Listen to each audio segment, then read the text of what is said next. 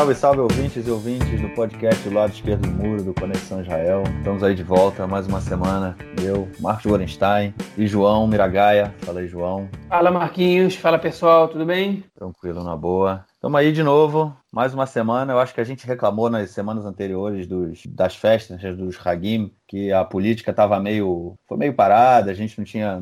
pouca coisa andou. Essa semana, por sinal, por, em, em contrário, a gente lavou a alma, né, cara? Foi tirou o atraso da política. Semana cheia, semana corrida, é, muita falta. coisa para falar. E vamos lá, vamos então para o nosso primeiro tema. Na, no sábado, é, no mesmo dia que a gente lançou o podcast, no sábado à noite, um programa. É, na, no sábado à noite não tem jornal, né? Como se fosse mais ou menos o Fantástico no Brasil. E aí o jornal do Canal 13 é, publicou uma série de. É, é, como chama? não, não eram, eram, foram gravações né, que foram vazadas no Netanyahu é, falando com o, um outro suspeito é, do que é o dono do jornal é, Idiota Chronota, Arnon Moses, enfim, é a caso, o caso 2000. João vai falar dele melhor para gente. Fala aí, João. Pois é, então vamos, vamos, vamos explicar aqui é o caso 2000 em curtas palavras, né? Depois a gente dá uma referência para quem quiser saber mais. É, o caso do, a pasta 2000, né? É, a, é uma das quatro pastas abertas contra o Benjamin Netanyahu é, na justiça e uma das três que ele foi pré-acusado é, pelo, pelo, pelo Yoetz Amishpati, é, Avihai Mandelblit, né, o procurador-geral israelense, e que, sobre os quais ele está depondo agora para saber se ele, se ele vai ser acusado formalmente ou não. Né? Tem uma pasta que ele ainda não foi, que ainda não tem resposta sobre se a acusação vai ser aceita ou não, ou pré-aceita ou não, as outras duas estão no mesmo, no mesmo patamar que o 2000. Tá? É, a pasta 2000 okay, é uma pasta sobre, na qual o Netanyahu foi acusado por quebra de confiança e fraude. Houve um pedido da polícia para ele ser acusado também por, por suborno. É, mas, é, mas o procurador-geral não aceitou essa acusação, mas pode ser que essas novidades que a gente vai dar agora mudem um pouco é, o panorama do, dessa, dessa pasta. Tá? Ela é basicamente o seguinte: há mais ou menos dois anos, se não me engano, dois ou três anos, foi divulgado na televisão uma série de gravações entre o dono do jornal Yediot Achronot, é, que é, é, o jornal vende, é o jornal mais vendido de Israel e o segundo jornal mais lido entre os jornais impressos do país. Ele só perde para o Israel Ayom, que é distribuído gratuitamente. Né? Então é a conversa entre o, é, entre o Noni Moses, né, Amnon Moses, o dono do Yediot Achronot, e o primeiro-ministro Netanyahu. Essas conversas elas foram gravadas, a, a, que em 2014, mais ou menos às vésperas das eleições de 2015, e ele, elas foram gravadas por um, por um pelo chefe de gabinete até então do, do Netanyahu, pro, pelo Harry Ero. Né? Quem quiser procurar em inglês, escreve Ari Harow, né? H-A-R-O-W. Quem quiser buscar informações sobre ele no Google e tal. E ele, é, ele gravou essa, essa, essas conversas. É, o Netanyahu sabia que essas conversas estavam sendo gravadas, e nessas conversas, o Netanyahu e o Moses eles negociam é, ao mesmo tempo que o Netanyahu, tipo, uma, na verdade, uma troca de favores, né? Que, é, nos quais o Netanyahu daria para o Moses é, o fechamento do Israel Ayom, que é o principal concorrente do Yediot Achronot, que é um jornal é, criado e, e, dirigido pelo, por um magnata americano chamado Sheldon Adelson, que ele é totalmente pró-Netanyahu, não é um jornal de direita é, especificamente, né? Ele acaba sendo, mas, mas não é que ele tem uma ideologia forte de direita, é um jornal pró-Netanyahu, a ponto que investigações apontam que mais de 95, né, pesquisas da, da Universidade de, de Hebraica uma vez apontou que 95% das menções ao Netanyahu feitas nesse jornal são de cunho positivo, enquanto no Yediot Ahronot 97% são de cunho negativo, né, para ver como é que como é que se dá essa guerra, que não é exatamente o Yediot Ahronot também não é um jornal especificamente de esquerda. O jornal de esquerda israelense é o Haaretz. O Yediot Ahronot tem mais menções negativas ao Netanyahu do que o Haaretz, é, para vocês perceberem. Né? Então é um jornal que é muito negativo ao Netanyahu e esses percentuais foram usados nessas, é, nessa né, nesse, nesse diálogo que foram captadas na primeira gravação. Netanyahu chega a dizer: vamos lá, baixa para 70% as menções negativas ao meu nome. É, e aí eu posso, eu posso avançar com a lei é, de fechamento do Israel Ayom, que é uma lei que foi tocada por, partido, por, por, por deputados da esquerda, né? É, principalmente do Partido Trabalhista. O principal foi o Eitan Kabel, que era, que era, era, um, era um parlamentar do Partido Trabalhista, que, que, que pedia para fechar o jornal Israel Ayom porque é, ele, é, ele é distribuído gratuitamente com capital estrangeiro, ele tem prejuízo todos os anos, e é, apesar dele ter patrocínio e tudo mais, e eles acusam o jornal de ser um panfleto pró-Netanyahu. Então, que não faz sentido que um milionário americano entre com recursos em Israel para fazer propaganda para o primeiro-ministro. É, é, enfim, esse era o argumento, pelo menos o verdadeiro, né? Outras coisas foram alegadas. É, essa lei não passou, o Israel ele segue, ele segue circulando, mas nessas conversas gravadas, Netanyahu ele trocaria com Moses isso, uma melhor visibilidade a ele, né? Uma, uma é, reportagens e matérias e artigos que falem melhor do Netanyahu, que diminuam um pouco as críticas que ele estava sofrendo às vésperas das eleições de 2015, é, enquanto Netanyahu ele trabalharia pelo fechamento do, do, do jornal Israel Leão, pela, pela lei do Israel Leão. É, basicamente era isso. Só que o Netanyahu ele diz que ele estava fingindo que essas negociações eram um blefe, né? Esse é o que os advogados dele dizem, que ele sabia que essa gravação estava acontecendo e que o, o, o, Sheldon, o Sheldon Adelson, que, que, é o dono do Israel ele testemunhou que o Netanyahu ele, ele tinha dito as conversas, ele tinha, ele tinha relatado essas conversas para ele anteriormente, anteriormente ao vazamento, né? É, enfim, então, é, então ele diz que estava blefando, provavelmente, ele não diz porquê, mas provavelmente porque é, ele queria é, entregar o, o, o Noni Moses como corrupto nessa história. Né? E, e fitar nisso, o, então o, o Noni Moses foi acusado de suborno, Netanyahu não. Netanyahu foi só quebra de confiança e fraude, porque, enfim, eles estão negociando uma coisa ali. E agora, essa semana, o Canal 13 divulgou outros áudios é, é, das mesmas conversas, aparentemente, ou não exatamente da, tipo, da mesma sequência de conversas, né, porque não é tudo do mesmo dia. E nessas novas conversas, o Netanyahu, ele, ele ameaça, caso o Moses é, é, fizesse uma má, uma, uma, uma má divulgação do nome dele, continuasse trabalhando contra ele, ele acusa,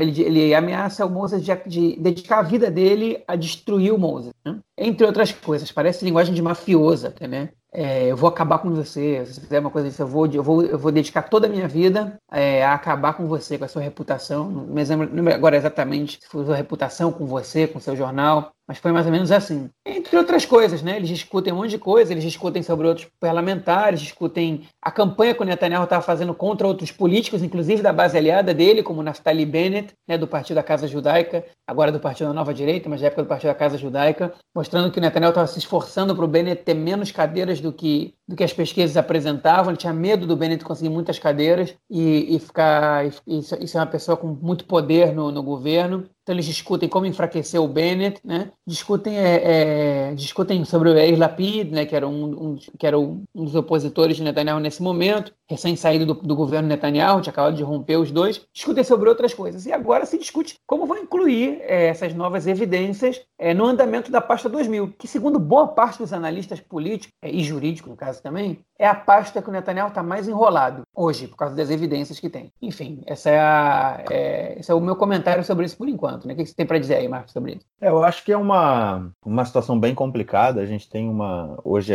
as investigações, né, o, a Praklituta, a Procuradoria, tem até o final do mês de novembro eles disseram que vão liberar informações sobre essas. As investigações estão, estão sendo feitas contra Netanyahu sobre esses casos, e eu acho que essas gravações podem ter um papel de acrescentar novas questões, né? Eles informaram que, mesmo depois do depoimento, se eles sentissem a necessidade de buscar, continuar a investigação, eles continuariam. É, e eu acho que essas, essas gravações podem ter essa essa força. Mas, enfim, vamos ver, porque de certa forma a defesa do Bibi disse também, né, que ele sabia que estava sendo gravado, né, era, era uma questão é, que ele, ele pôde, ele sabia como fazer a, a conversa, é, como fazer essa conversa, é, e sab, ao saber que estava sendo gravado, a defesa usa o argumento de que em nenhum momento ele tentou fazer um acordo com, com o, com o Moses, né? Ele não queria nada em troca. Ele estava, na verdade, tentando dar uma volta no Moses para que o Moses fizesse é, uma campanha menos negativa contra o Bibi e, no caso, não receberia nada em troca. Foi um, uma. Tentou dar uma sacaneada no cara. Essa tem sido a tese da, da defesa é, desde que foi, que foi liberado essa. foi vazado, né? Essa informação. Mas agora cabe também à Procuradoria dizer e avaliar se isso vai como isso vai ser usado, se vai ser usado, se já está sendo usado. É,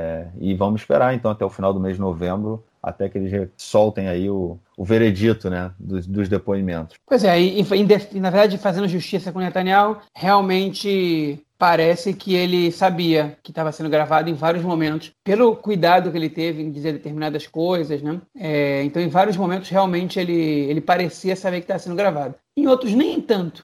É, porque a verdade é que ele usa um linguajar um pouco é, é, é um pouco perigoso para quem para quem é primeiro-ministro tá, e está fazendo uma tá fazendo uma negociação com o empresário. Mas enfim, vamos ver agora como é que vai seguir. É isso aí. É, e uma outra notícia que a gente vai falar agora, que na verdade eu acho que ela acabou abafando um pouco essa, essa notícia do, do vazamento da, das conversas, é, foram que quatro militantes do Likud estão é, sendo acusados de assédio moral contra o Shlomo Filber, que é uma testemunha do Estado, né? É, no, no caso 4000 do Netanyahu. Dois desses militantes do, do Likud, eles são muito próximos do Bibi, são pessoas que é, na televisão mostram várias vezes é, vídeos em que eles estão bem em contato com Netanyahu. Um deles se chama Ofer Golan, e o outro Jonathan Urir. É, um foi coordenador de campanha do Netanyahu e o outro é porta-voz do Likud. Ou seja, a gente vê a proximidade entre eles e eles estão sendo acusados aí de assédio moral contra o Shlomo Filber. O que aconteceu?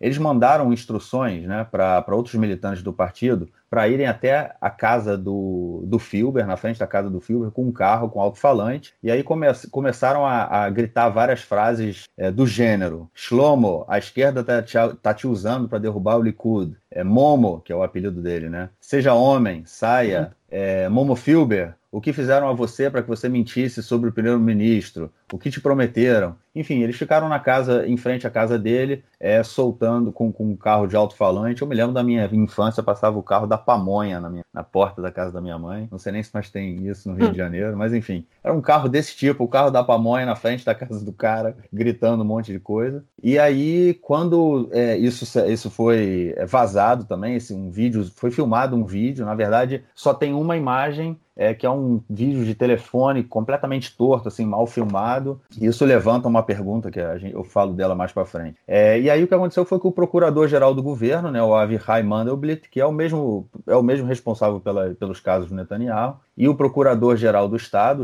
que se chama Shai Nitzan, é, mandaram abrir uma investigação policial, né? E aí o caso, e eles estão encarando o caso assim de uma forma muito séria, né? Porque inclusive é, a crítica é dizendo que o que foi feito, né, uma atitude mafiosa, e a polícia está investigando para ver se tem pessoas mais fortes de dentro do Likud e também próximas da família Netanyahu que podem estar envolvidas no caso. Né? Essa, na verdade, é a principal questão que a polícia está investigando. Se tem alguém por trás, é alguém do Likud né, mais alto, com mais patente, é, por trás desse caso. E aí, na segunda-feira, o, o Ofer Golan e o Urir, né, eles prestaram depoimento na Delegacia de Crime Especializado, a Lahav 443, que também é a mesma que fez as investigações sobre o Bibi, e admitiram estar presentes lá no dia do, do ato, né? mas disseram que não tinham, eles não tinham nenhuma intenção de assediar o Filber. Esse movimento todo, esse evento, né, foi um acordo. É, era, uma, era uma questão para poder fazer a campanha, era uma pu campanha publicitária, publicitária do, do Likud, uma campanha eleitoral obviamente disseram que não tinha mais ninguém do Likud por trás disso. E aí, como eu falei da questão, né, que é a gente só tem uma um, um filme, né, que é esse filme aí que telefone torto. Se a campanha publicitária do Likud, por que, que esse filme não foi lançado na época da campanha publicitária do Likud eleitoral, né? Eles falaram que era eleitoral não foi lançado, ninguém viu, não tem no Facebook, não tem no Twitter, não tem lugar nenhum. Enfim, é, gera uma, levanta uma perguntinha aí. E aí começou uma confusão né, em relação aos telefones dos investigados, né, porque a polícia é, não tinha um mandato para prender os telefones. É, mas o que eles fizeram foi, eles pediram, né, tanto para o Golan quanto para o Urir, pô, vocês podem me dar o telefone aí, tipo, não foi, não foi tão dessa forma, né, tão fofo, né? Pegaram, ó, me dá o telefone pra gente checar e os caras não, não, não negaram, eles entregaram por boa vontade assim, o telefone. Então a polícia, no caso, não precisaria desse, mandato, porque o telefone foi entregue é, de forma é, sem, sem pressão, sem nada, inclusive tem um vídeo da polícia que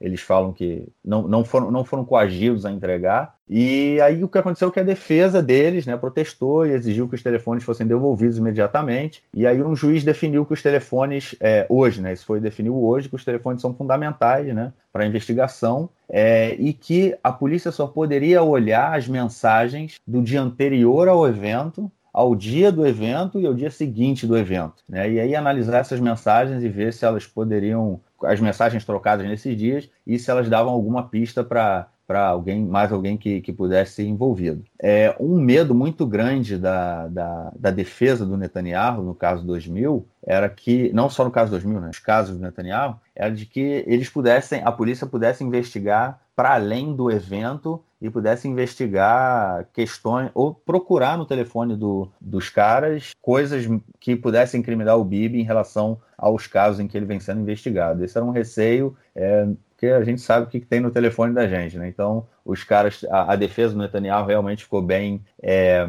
bem, bem nervosa nesse caso. E o que aconteceu também, uma mensagem interessante que foi achada, é que tem uma mensagem dizendo assim: tem autorização para o Filber. É, é só essa a mensagem. É, yesh, em hebraico é Yesh Ishur le Filber. É o que está escrito na, na mensagem. É, e aí a polícia tem que ver, né? Vai investigar, tipo, quem deu, esse, quem deu essa autorização, né?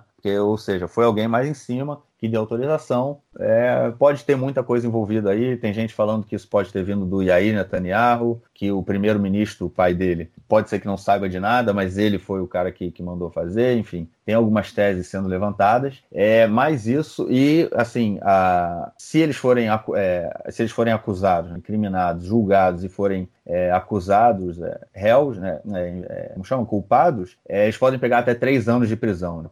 Realmente a Procuradoria está encarando isso de uma forma muito séria. E aí isso foi uma repercussão muito grande, né? É, não só na, na, mídia, tendo vendo tudo isso que aconteceu, não só dentro também do sistema judiciário, né? Que optou é, por ver, por levar esse caso de uma forma muito séria. E aí o que aconteceu não foi, tipo, teve uma reação muito séria também do ministro da Justiça, Amir Ohana, que na terça-feira é, fez uma batalha, saiu em batalha contra a Procuradoria. Né? Ele deu uma entrevista coletiva é, e fez um discurso que assim nunca havia é, sido feito antes, que ele nunca ele tinha feito antes um discurso desse desde que ele assumiu o cargo. De acordo com ele, né, o que a Procuradoria fez, a Procuradoria faz um bom trabalho, mas que também tem uma procuradoria dentro da procuradoria, né? um Estado dentro do Estado, mais ou menos assim. E que aí eles, essa procuradoria dentro da procuradoria construiu uma batalha entre a luz e a escuridão, é, e que a procuradoria, no caso, é que defende o povo e o Estado é, e o Estado dos políticos, né? Tipo, todos os políticos são um problema e a procuradoria é a, a santa, no caso, de, de acordo né, com o que o Ohana falou. E aí o que acontece é que é, é, ele, disse, ele diz também que a imprensa e a procuradoria assim, não aceitam críticas. É, tipo, toda vez que a, a, são feitas críticas à procuradoria, as pessoas tá, dizem que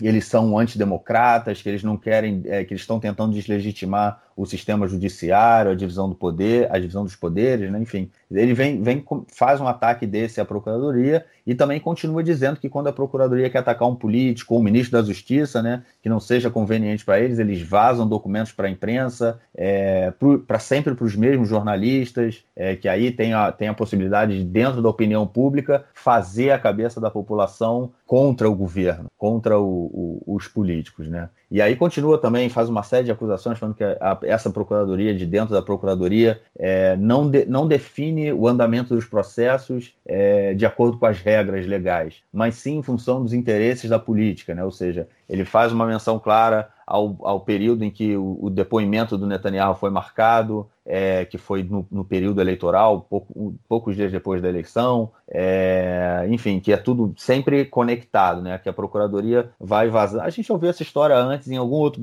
em algum outro país, né?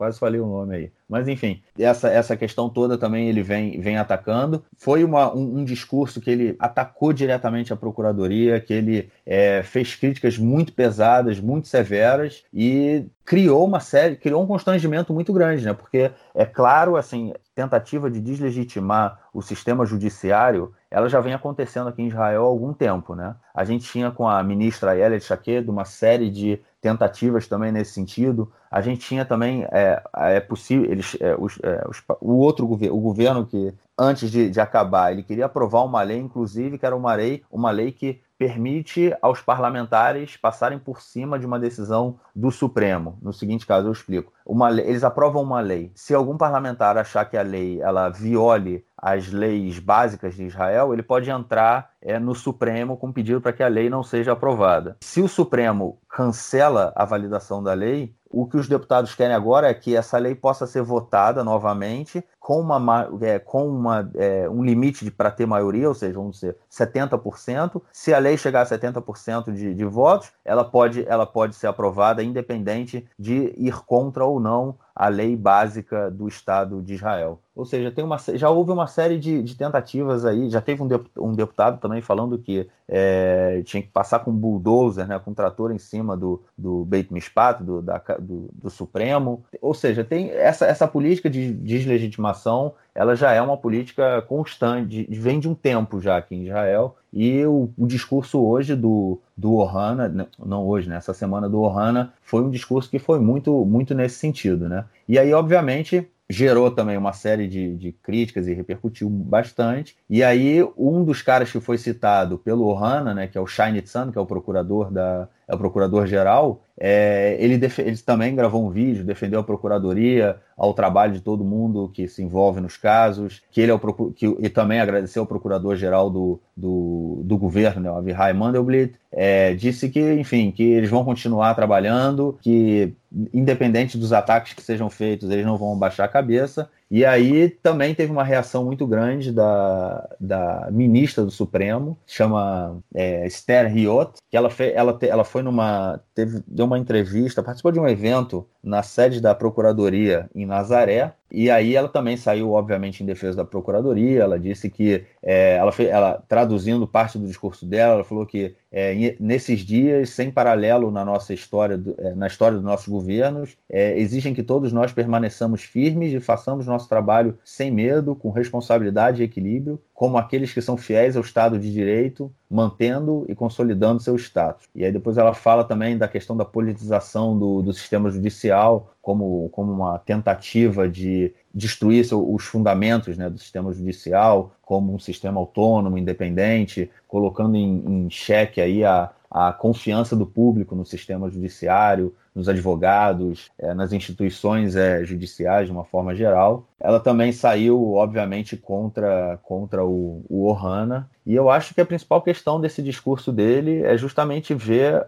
é, essa tentativa de deslegitimar o sistema judiciário, né? de politizar o sistema judiciário. É, e isso é bem complicado, né? porque a gente tem realmente um sistema independente em Israel e o que eles buscam é que esse sistema seja menos independente, menos autônomo, esteja mais atrelado ao Ministério da Justiça é, e tentam sempre cortar aí de alguma forma é, tentar pressionar para que a justiça seja menos independente. Vou deixar um comentário também. É, é, para quem quiser saber mais sobre as pastas do Netanyahu especificamente, existe um artigo que a gente traduziu do Aret, é, chamado Netanyahu preso amanhã, né? É, o título na matéria original é Até que ponto Netanyahu está comprometido? Interrogação. Um guia sobre a dramática evolução dos casos envolvendo o primeiro-ministro e seus pares. Tá, a gente vai botar o link também no, no, no, na sequência no Facebook quando a gente for compartilhar o, o, o, o podcast. E tem um podcast também do Conexão Israel, gravado já há uns três anos, do Yair Mal e do Amir Schuster, onde o Amir explica é, a pasta 2000 até, até a divulgação desses novos áudios com detalhes. Então, recomendo que vocês escutem essa, esse podcast. É, ele está bem atual, exceto o que saiu essa semana, mas, mas, dá, mas dá uma boa base para entender. E o texto, o artigo, a tradução é muito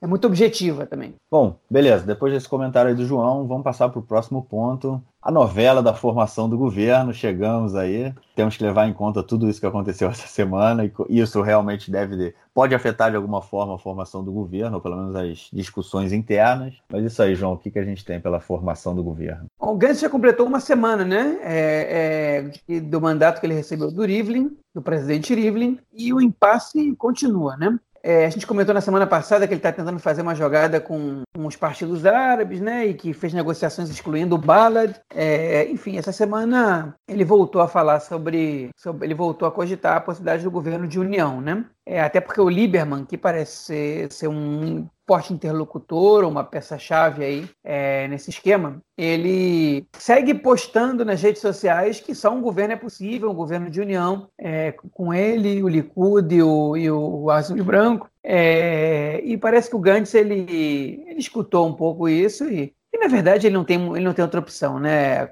Vamos, vamos falar a verdade ele não vai fazer um governo de minoria, é, ele não vai conseguir fazer um governo de minoria ser aprovado de jeito nenhum, porque, porque mesmo que fossem só os partidos de centro-esquerda e os árabes, ele não teria, que os árabes não vão participar do governo, pelo que a gente está vendo, é, ele não teria, é, ele não teria votos para compor nenhum governo de minoria, nem dos árabes, né? Nem os árabes votariam nisso, quanto mais os outros partidos. Mas enfim, é, o que está acontecendo é o seguinte: é, essa, hoje teve uma reunião, né? Que, em geral cada partido manda representantes para fechar os acordos. É, não precisa ser o Netanyahu nem o Gantz que vai costurar os acordos com cada partido. Né? Eles, às vezes eles estão presentes, às vezes não, mas sempre tem um, um chefe das negociações. E o, o Benny Gantz ele, e o Yair Lapid, os dois participaram da reunião hoje com os emissários do Likud mandados para negociar esse governo de união. A gente não tem resultados ainda dessa, dessa reunião, não sabe se teve avanço, se não teve avanço. Eu acredito que não. Mas eles resolveram entrar de cara nisso porque, porque eles estão percebendo que, que eles, precisam, eles precisam se esforçar o máximo possível. Eles não sabem, eles não estão muito afim de novas eleições, eles sabem que o potencial, o capital político deles é, é pode ser enfraquecido com novas eleições, a população começa a se cansar, o eleitorado pode simplesmente não comparecer às urnas, já que o voto em Israel é optativo e tudo mais. Né? É, e o Netanyahu, enfim, o, segundo o, o comentarista, jornalista, especialista em política do jornal Haaretz, Chaim Levinson, né, é, segundo o que ele disse essa semana, e eu, eu gosto muito das análises dele, então eu vou aqui dar o crédito e repetir o que ele, o que ele disse, duas, duas coisas que ele disse pelo menos. É, o Chaim Levinson ele aponta, ele aponta duas coisas que, que são importantes aí. Né? Uma, ele garante, né, ele deve ter as suas fontes para dizer isso, que tudo está em torno de quem vai ser o primeiro a governar. Quem vai ser o primeiro nesse, né, num, num, num eventual governo de união? Quem vai ser o primeiro a, governar, o Gantz ou o Netanyahu? Nos primeiros dois anos vai estar na mão de quem? Nenhum dos dois está disposto a abrir mão. Segundo ele, o Gantz não confia no Netanyahu. Ele acha que o Netanyahu pode governar dois anos e depois é armar um jeito de ficar os outros dois e e dar um, popularmente falando, um pé na bunda do Gantz e botar ele para fora. E dois, o Netanyahu, segundo o Levinson, ele não pode abrir mão de ser primeiro-ministro, porque para a justiça muda muito a situação dele se ele for é, acusado e tiver que depor e tiver que ser julgado como primeiro-ministro ou como qualquer outra coisa, né? como um deputado, como um ministro de alguma coisa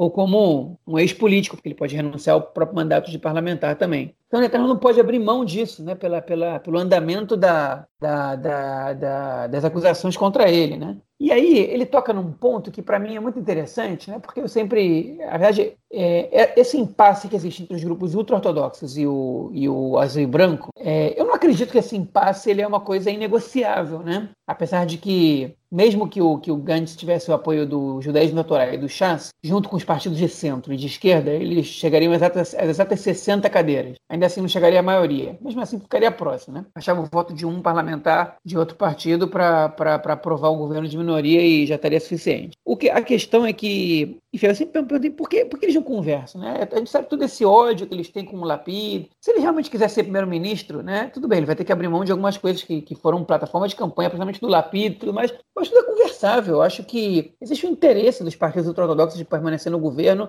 ainda que eles tenham que abrir mão de, de algumas coisas. E acho que existe também um interesse grande do, do Gantz de, de ser governo, né? de governar, de não perder as eleições, de não ter que ir para outras eleições. E ele, e agora, os partidos ultra-ortodoxos, eles não abrem mão desse bloco que eles fizeram com o Likud, direita mais ortodoxa. Né? Não está acontecendo essa, essa, essa desistência de negociar em blocos, né? Então, o que impossibilita qualquer coisa. E aí, é, o Levinson ele fez uma, ele tocou num ponto que, que realmente ele é muito claro, mas às vezes a gente se esquece dele, né? É, que tanto o Ariederi, que é o líder do, Chas, quanto o Litzman, né, o Yaakov Litzman, que é o líder do judaísmo da Torá, os dois, né, assim como o Netanyahu, eles estão envolvidos também em acusações judiciais. Então, eles estão fechados com o Netanyahu não só por uma questão ideológica. Eles sabem que a maioria dos eleitores deles são mais simpáticos à direita do que o centro, o centro principalmente que a esquerda. Né? Eles sabem que, principalmente o Chas, que o eleitorado deles, é um eleitorado que parte dele pode amanhã mudar para o Likud, né? É, o judaísmo da Torá tá menos,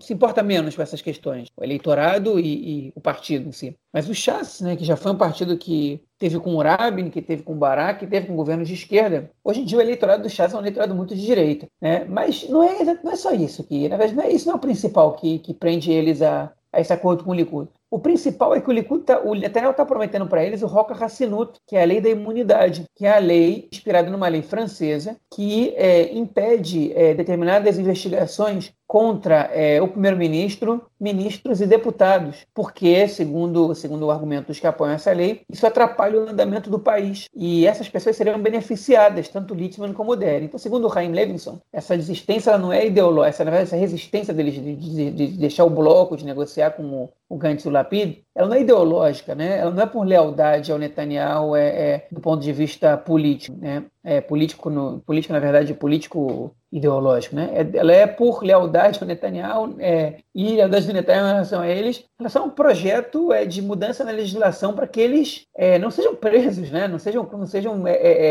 é, é, não sejam declarados culpados pela justiça, não sejam condenados. O Derry já passou oito anos na cadeia, se não me engano, oito, onze anos na cadeia, se não me engano. Né? Então, é, é, ele não quer voltar para lá. Para o partido dele seria um baque muito grande, ainda que, principalmente porque o Rabino Avadia Seif já não está mais vivo para devolver o Derry para o número um, para a liderança do partido, como ele fez da última vez. Então, nesse impasse que a gente está vendo, fica praticamente impossível a gente, a gente visualizar é, um acordo, né? Praticamente certo que, que, que, a única saída é que tenha novas eleições, a menos que uma grande reviravolta se dê aí com uma coisa inesperada, né? Mas a tendência é que não tenha acordo. É isso aí, eu também acho que a gente está indo muito, muito nesse sentido, cada vez mais difícil. Eu acho que, conforme você falou, o Liberman não vai aceitar entrar numa, num governo de minoria, essa, essa possibilidade vem, vem diminuindo cada vez mais. É, o bloco da direita parece ser um bloco realmente bloco, né? Ou seja, eles não, não se separam, não fazem fazem negociações é, individuais com o, o Gantz. Agora, uma coisa interessante que aconteceu essa semana foi que chegou aqui em Israel o, o genro do Donald Trump, né, o Jared Kushner, que é casado com a, com a filha do, do Trump, e ele também é assessor direto, né, ele é um dos responsáveis pelo, pelo, pela questão do Oriente Médio, né, de divulgar em breve, né, esperamos que seja em breve, já está enrolando isso, o acordo do século que vai resolver o conflito palestino-israelense. O cara tá prometendo aí, né? É, e aí o Kushner chegou aqui em Israel essa semana, ele veio no, numa visita e encontrou com o Bibi, obviamente,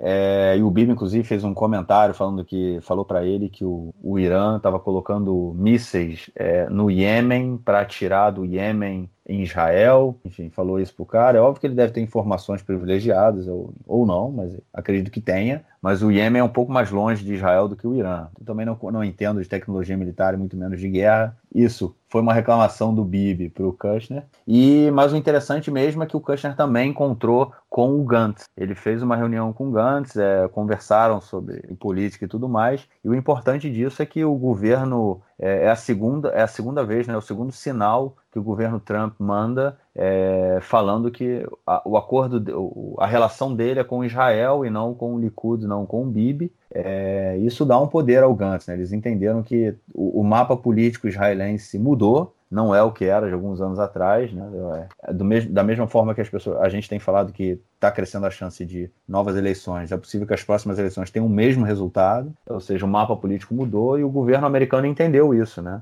E está buscando também conversar com o outro campo, né? Que está fazendo frente ao Likud. E essa semana que vai entrar, né? Esperamos que tenha alguma coisa, mas eu também concordo que acho muito difícil. Acho que a gente não vai sair desse impasse. Todo mundo subiu na árvore, é muito difícil descer agora. E quem, conforme, exatamente como a gente falou na, na semana passada, quem descer primeiro perde. Ninguém vai querer descer. É isso? Pois é, é isso aí. Beleza, então vamos passar para a próxima notícia. Também essa semana, e na verdade foi até ontem, na quarta-feira, dia é, 30, é, 30, né? 30 de, de, de outubro. É, a gente, na semana passada, vou só fazer um, uma recapitulação aqui do, do evento. É, na semana passada, na semana retrasada, se não me engano, falamos da jovem é, israelense chamada Naamá Issachar, né, que ela é professora de yoga, ela fazia viagens constantemente entre Israel e a Índia, né, onde ela ia estudar. E ela, é, na última vez que ela estava voltando da Índia para Israel, ela fez escala na Rússia e foi presa é, é, por, porque a polícia russa achou na bolsa dela, na bolsa que foi despachada, 8 gramas de rachis. Ela, na semana, na,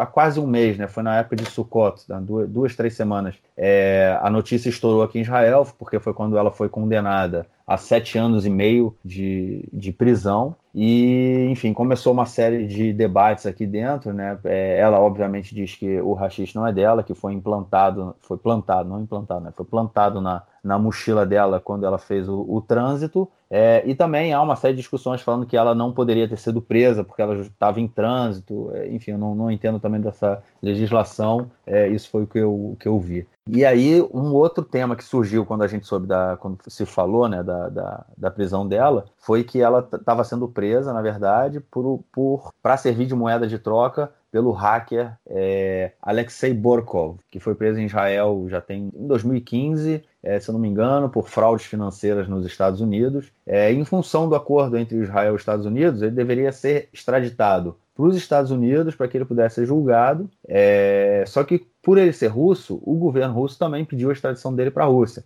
E aí há uma lei internacional que garante o direito, a prioridade né, no, na extradição para o país de origem é, de quem cometeu o crime. Ou seja, ele deveria, é, é de acordo com a legislação internacional, é, ser extraditado para a Rússia e não para os Estados Unidos. E aí Ontem, na quarta-feira, é, dia 30 também, né, é, o ministro da Justiça, Amir Ohana, o mesmo aí do discurso que a gente falou, assim, é, ele assinou a deportação do, do hacker, do Borkov, e ele deve ser mandado para os Estados Unidos nas próximas três semanas. É, a defesa dele disse, obviamente, né, que vai recorrer da decisão. É, e ele, ele fala muito com a imprensa, ele está sempre liberando, soltando notas. É, ele falou que, obviamente, que a prisão dele, que a, que a, extradição dele vai dificultar bastante a vida da, da jovem israelense na prisão russa. A mãe dela deu depoimento na televisão falando que ela está servindo como como carta política e não poderia ter, ser, ser, assim, enfim. É um caso bem complicado. É, inclusive, na televisão eu vi é, um, um, caso bem próximo, bem parecido, de um cara, de um israelense, que era, é, ainda é, ele é,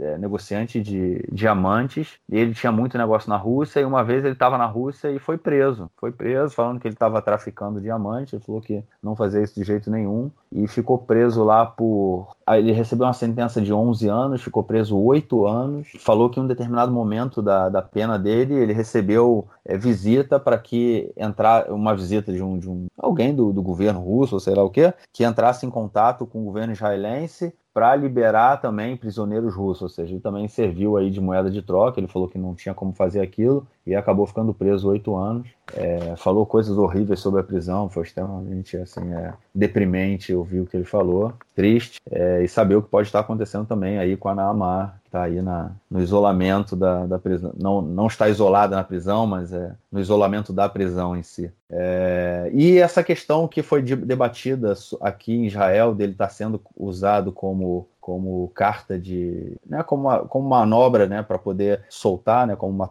é, soltar o hacker russo, uma troca, tem um pouco a ver também com a próxima notícia, que também é uma, um desdobramento de coisas que a gente falou semana passada. A gente na semana passada também falou da crise com a Jordânia. É, semana, no dia 26, né, foi celebrado 25 anos da assinatura do acordo entre o Rabin, né, o Tzhak Rabin e o rei Hussein. A gente falou disso na semana passada. E falou também que o acordo estava em crise, principalmente porque tem, é, quando o acordo foi assinado, duas regiões é, na fronteira de Israel, entre Israel e a Jordânia, uma no norte, chamada Naharaim, e uma no sul do Mar Morto, chamada é, Tzofar, elas são, elas são duas regiões que são regiões que são jordanianas, porém elas foram cedidas a Israel por 25 anos. É, e são regiões agriculturais, perto do kibbutz Ashdod Yaakov no norte, a gente falou disso. É, são região, é uma região que vem, inclusive uma região que existe muito, muita troca de informação, é, é, trabalho em conjunto de agricultores israelenses e de agricultores jordanianos. E aí, ao final de 25 anos, é, de acordo com, com um acordo de paz, Israel, é o poder, isso seria renovado, essa, essa, é, esse empréstimo da terra seria renovado por mais de 25 anos, a não ser que uma das partes resolvesse sair. E a Jordânia resolveu sair do acordo. É, ela quer esses dois territórios de volta e, enfim, a gente é, falou disso na semana passada. O governo israelense é acusado de não ter feito muita coisa para mudar, o acordo está em baixa, é, há uma paz fria entre Israel e Jordânia. E, e o desdobramento disso, é, não desdobramento, né, outro elemento né, dessa crise entre Israel e Jordânia, é que desde o dia do final de agosto, né, é, no final de agosto foi preso uma, presa uma cidadã jordaniana chamada é, Reba al-Labadi. Ela foi presa é, na travessia é, de Israel para a Jordânia, na, na, no, no, trânsito ali, e foi acusada. É, não, ela foi presa e foi colocada em prisão administrativa. Ela tem 32 anos, e no dois, 12 é, dias depois, dia 2 de setembro, foi preso uma, um outro cidadão jordaniano, Abdul Rahman Miri. Eles dois queriam atravessar é, para poder visitar parentes na, na Cisjordânia e foram presos e colocados em prisão administrativa. É, prisão administrativa significa que Israel tem um período é, que pode mantê-los presos sem acusação formal, né? ou seja, eles são presos, não sabem por quê, não tem nenhuma acusação. Já tem um período aí, né, no final, início de setembro, vamos dizer assim, setembro, outubro, já tem dois meses, dois meses alguma coisa, pelo menos a Reba já tem quase dois meses e meio que ela está presa. É, e nada foi, foi, foi apresentado. Ela, inclusive, está em greve de fome já há 37 dias. Ela tem ido para o hospital direto por conta da, da sua. Enfim, não, não ela, desculpa. O Abdul Miri está em greve de, de fome é, há 37 dias. E uma coisa interessante, na terça-feira, o embaixador jordaniano de Tel Aviv foi chamado de volta para a Jordânia. O que a imprensa jordaniana falava era que a prisão dessa, desses dois cidadãos jordanianos ela foi feita para pressionar o governo jordaniano a renovar o acordo de Naharaim de Sofá. Ou seja, muito uma, o mesmo argumento, é, parte, da, da, parte da imprensa construiu, né, falou, né, não construiu, falou aqui em Israel sobre a prisão da Naamad, está sendo, ter sido usado como carta de troca. A mesma coisa a imprensa jordaniana falou que Israel estava fazendo com a prisão desses, desses dois jovens aí jordanianos. Enfim, a crise obviamente aumentou e para piorar a situação também na terça-feira à noite, um israelense que foi que estava atravessando ilegalmente para a Jordânia é, foi preso. Ou seja, tem dois, dois jordanianos presos aqui, tem um, jordan, um israelense preso lá e dois territórios que hoje são é, usados por Israel, mas pertencem à Jordânia e devem ser devolvidos. Se as coisas estão ligadas ou não, eu não sei. Mas esse é o quadro que a gente tem agora aí entre essa crise que foi colocada entre, entre Israel e, e a Jordânia. Inclusive saiu também um, um dos, é, um dos militares jordanianos, falando, ministro jordaniano, falando que a Jordânia é, tinha que usar como moeda de troca esse israelense, entendeu? Tipo, como carta, né? Falou, ó, a gente vai soltar eles se você soltar os nossos. É, e aí o, o, Ministério do Exterior falou que não, que isso não tem nada a ver, que não estava usando isso como moeda de troca, não sei o quê. Enfim, só mostra como realmente a crise entre Israel e Jordânia se aprofunda cada vez mais. A gente tem também é, hoje uma, o início de uma greve no Ministério do Exterior, o que dificulta né, ainda mais qualquer tipo de relação diplomática, qualquer andamento. A gente tem um país aí parado há quase um ano em função da não existência de um governo, é, o que afeta laços diplomáticos, afeta questões internas, né, educação, saúde, orçamento e tudo mais. Enfim, esperamos que isso tudo aí se resolva em breve, rapidamente. Isso aí. É, enfim, vamos chegando aqui ao final do, do nosso podcast hoje, né? Isso ficou um pouco mais longo do que o, do que o natural, mas enfim, foi uma semana bastante cheia. É, chegando aqui ao final, só queria deixar também para os nossos ouvintes, né? Se você quiser fazer uma sugestão de pauta, se quiser fazer algum comentário, se quiser xingar a gente, bom, se você xingar a gente é, é menos legal, né? Não, a, gente não vai, a gente não vai reagir a isso. Mas se quiser dar sugestão de pauta, fazer comentário, crítica também, tudo bem. É, vocês podem mandar qualquer mensagem para nossa página no Facebook é, e vocês podem mandar também um e-mail para contato arroba conexãoisrael.org. E outra vez vou falar, apesar que vocês podem voltar aí no podcast, contato arroba conexãoisrael.org a gente dá uma olhada no e-mail, dá uma olhada na, na, no comentário e pode, é, dependendo de tal, tal comentário que vocês quiserem, é, é, falar sobre um tema específico e tudo mais. Tá? Então, não esqueçam de assinar, de deixar o nome, né, para a gente poder citar quem fez o comentário, é, porque, enfim, a gente também pode construir a pauta junto de vocês e tudo mais, tá? É isso aí. Beleza, João, a gente fica por aqui então. Semana que vem a gente volta. Isso aí, bom final de semana para todo mundo. Bom final de semana. Aquele abraço. Abraço. Tchau, tchau.